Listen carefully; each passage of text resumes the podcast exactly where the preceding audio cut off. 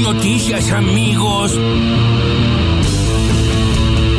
A mí me parece que estamos dando un paso de esos que yo digo a la política le hacen bien porque es un paso ético ocuparse de resolver el problema de dónde viven los que llegan a la madurez y no tienen dónde vivir. Y estamos pensando en ese futuro, en este momento trágico, porque el momento de la tragedia la vamos a superar y el momento de la tragedia le vamos a ganar al virus y vamos a tener un futuro. Amor, amor, amor, mucho amor. Ya estamos en comunicación con el secretario general del Sindicato de Camioneros, Hugo Moyano. Para votar la, digamos, la oposición de los que estuvieron antes, me parece que hay que estar bastante, bastante distraído, no sé cómo llamarle, pero volver a votar a los que estuvieron, eh, me parece que es imposible, eso me parece. ¿Me están este, llamando a ver si va a haber candidatos sindicales? Y sí, algún candidato sindical va a haber. Todos ladrones, delincuentes. Con Gustavo López, que es el vicepresidente del ENACOM. Para mí un escándalo jurídico-político, porque la sala, otra vez, por dos votos contra uno, le dice al ENACOM y a la Procuración del Tesoro, es decir, al Estado Nacional en representación de 45 millones de usuarios, ¿sabe qué? Le impido llegar a la Corte. Lo primero que yo vaticino es que por seis meses esto no se le va a aplicar a Clarín en todas sus empresas. O sea que por seis meses, más lo que ya pasó, Clarín va a poder cobrar, lo, que quiera. lo que quiera. Te van a cobrar lo que quieran. Amigos nuestros. También lo que tenemos que tener presente ahí es lo que ha dicho la ministra. Acá las vacunas no se vencen. No tiene un vencimiento la vacuna si está en el brazo y si está aplicada. Se vencen si están en un galpón del Ministerio de Salud o de la Secretaría de Salud, que fue lo que sucedió. Es culpa mía. Tratemos de generar el debate político para pensar en el futuro, pero que no vengan a ponerse en el lugar de que no son corresponsables, viejo. Me, disculpo, o sea, hizo eh, mucha alusión a Cornejo, no sé si no, quiere decir. No, cambiemos en general. Sí. Yo lo, lo entiendo a Agustín haciendo mucho énfasis en los cuatro años de Macri. Lo que ocurre es que Cristina gobernó este, ocho anteriores si esta elección es, de futuro y no de pasado, tampoco lo es de Cristina y Alberto, ¿no? Que son el pasado. No, no, no, no comparto, no comparto. Me parece que la discusión sobre si Alberto y Cristina son el pasado se resolvió en el 2019. Lo votaron Alberto y Cristina, no lo votaron a Macri. Pero fíjate vos. Yo cuando escucho de que van a comprar vacunas cubanas, viste, hay una novela de Soriano que dice, ni el tiro del final te va a salir. Sí, sí, sí, sí. Te tenés que suicidar. Eh, ¿Sabes qué es lo que Cuba? Cuba es una pobreza infinita. La Argentina no, tiene derecho el gobierno a decir que te van a poner una vacuna cubana. Peor no se puede. Que se vayan a Cuba, que vivan en Cuba.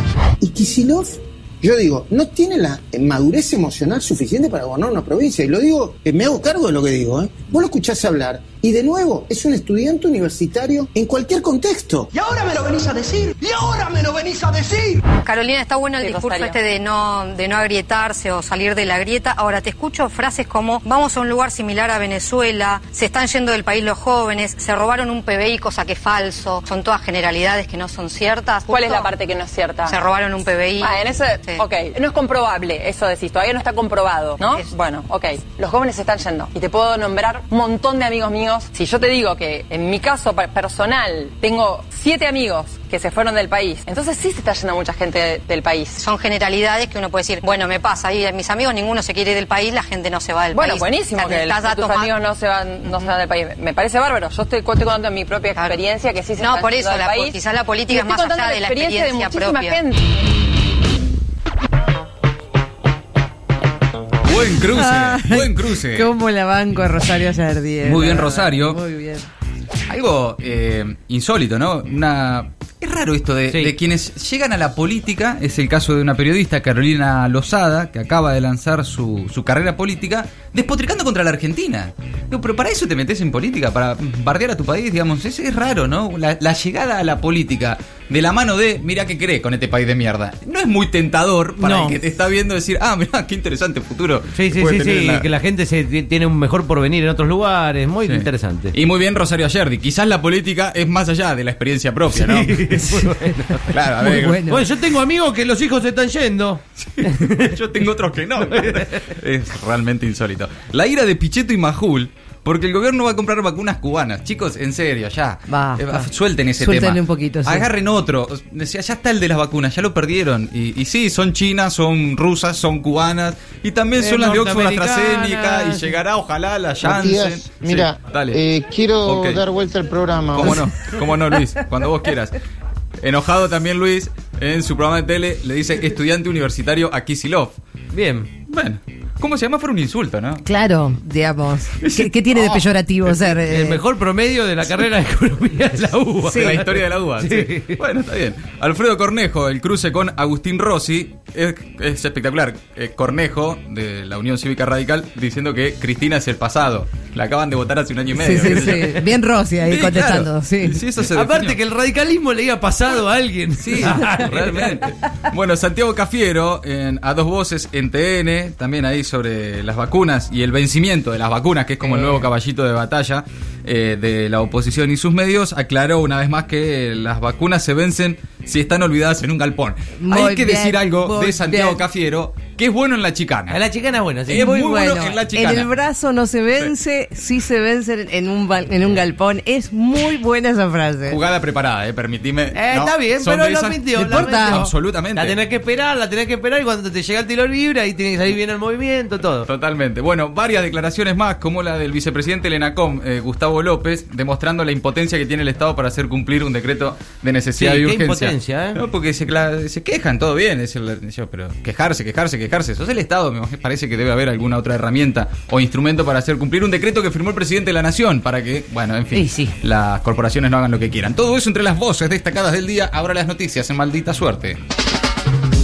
A donde los bancos no llegan. El gobierno presentó un plan de viviendas para adultos mayores. Estamos dando un paso ético, dijo el presidente al encabezar este mediodía el lanzamiento de un plan destinado a la construcción y entrega de viviendas para mayores de 60 años que no tienen acceso a una solución habitacional o que no califican por la edad para ningún crédito hipotecario. Además, Alberto dijo que los argentinos le vamos a ganar al coronavirus y que el plan de vacunación es el mañana, el camino. Aseguró que el gobierno nacional no va a parar hasta que el último argentino esté vacunado. A falta de ley, se viene otro decreto. Vence el DNU y el gobierno define cómo van a continuar las medidas a partir del sábado. En Casa Rosada comienzan a definir cómo va a seguir eh, con las definiciones sanitarias. Los casos llevan más de tres semanas a la baja y se redujo la tensión en el sistema hospitalario. El último informe de vigilancia genómica muestra con contundencia el alto predominio de la variante de Manaus en la Argentina y en el gobierno reconocen que hay preocupación por una eventual tercera ola si llega la variante de India. La semana que viene van a llegar desde Rusia dosis del segundo componente de la Sputnik B y el laboratorio Richmond, recordamos que va a comenzar a fabricarla en la Argentina. Mientras tanto, todas las provincias ya están vacunando a menores de 50 años sin comorbilidades. El gobierno espera confirmaciones desde Rusia para enviar nuevos vuelos en busca de más vacunas Sputnik B. El Congreso vota más derechos. El Senado vota hoy para convertir en ley los beneficios a las zonas frías y el cupo laboral trans. La sesión especial convocada por Cristina Kirchner comenzó a las 14. Se buscará dar sanción definitiva al proyecto del oficialismo de Máximo Kirchner que propone descuentos de hasta el 50% en las tarifas de gas de regiones con climas fríos por fuera de la Patagonia. También se tratará el proyecto de ley de promoción del acceso al empleo formal para personas travestis, transexuales y transgénero que garantiza al colectivo un cupo del 1% en organismos públicos.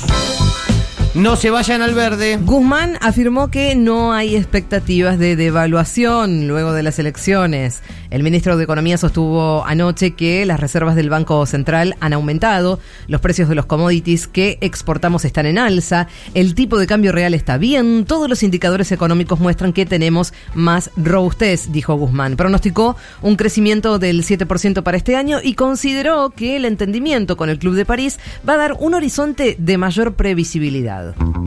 Salir del pozo. Se confirma el repunte de la actividad económica. El crecimiento del Producto Bruto Interno fue mayor al que anticipaba el mercado. En el primer trimestre, el PBI subió 2,6% respecto al último trimestre de 2020 y casi el mismo número frente al mismo periodo de 2020. La actividad revivió de la mano de las exportaciones, el consumo privado y la inversión. Hoy el INDEC, atención, publica las cifras de empleo del primer trimestre y se espera que la tasa de desocupación confirme la fragilidad del mercado laboral actual. También tendremos las cifras de ventas de abril de los supermercados y shoppings.